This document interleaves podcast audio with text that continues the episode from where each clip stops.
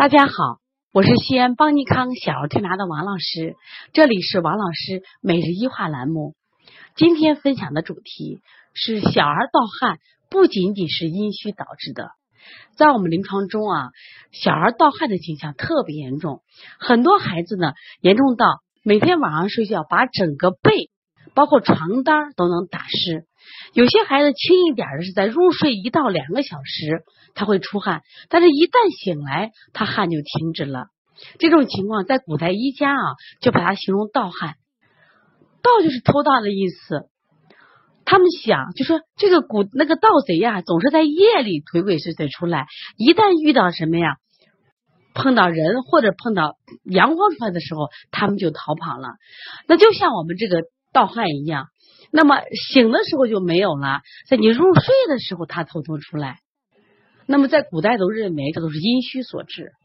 那我们在临床中也发现啊，有一部分孩子他舌红少苔，手脚心潮热，脾气大，大便干结啊这类的孩子，他符合阴虚体质。那我们按滋阴清热敛汗的方法做，效果确实很明显。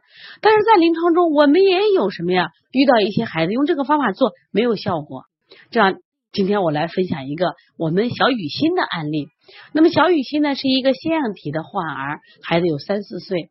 这个孩子呢，关键问题脾胃特别虚弱，孩子很多吃的很多，人很瘦。前几年呢，特别爱吃这个肥甘厚腻的食物。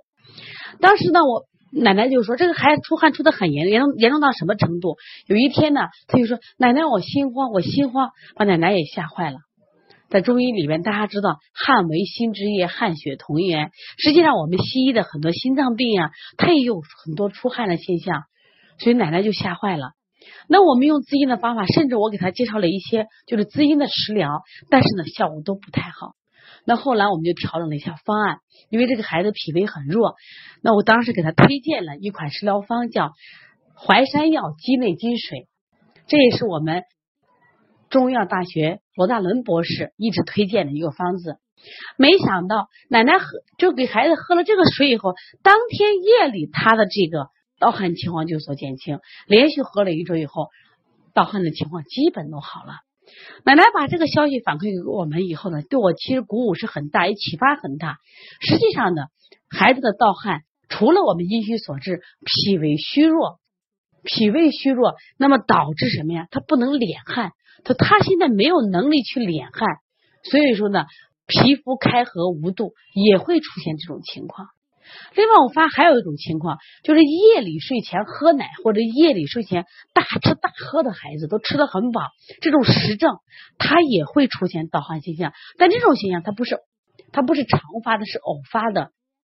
那么通过这几个案例，我想给大家说的，那以后在判断小儿盗汗的时候呢，我们应该首先判断一下他的舌质，看他的舌质舌红少苔，还是舌苔黄腻，还是舌质什么蛋白无血色，舌质厚黄的，他也会盗汗。我们按什么呀？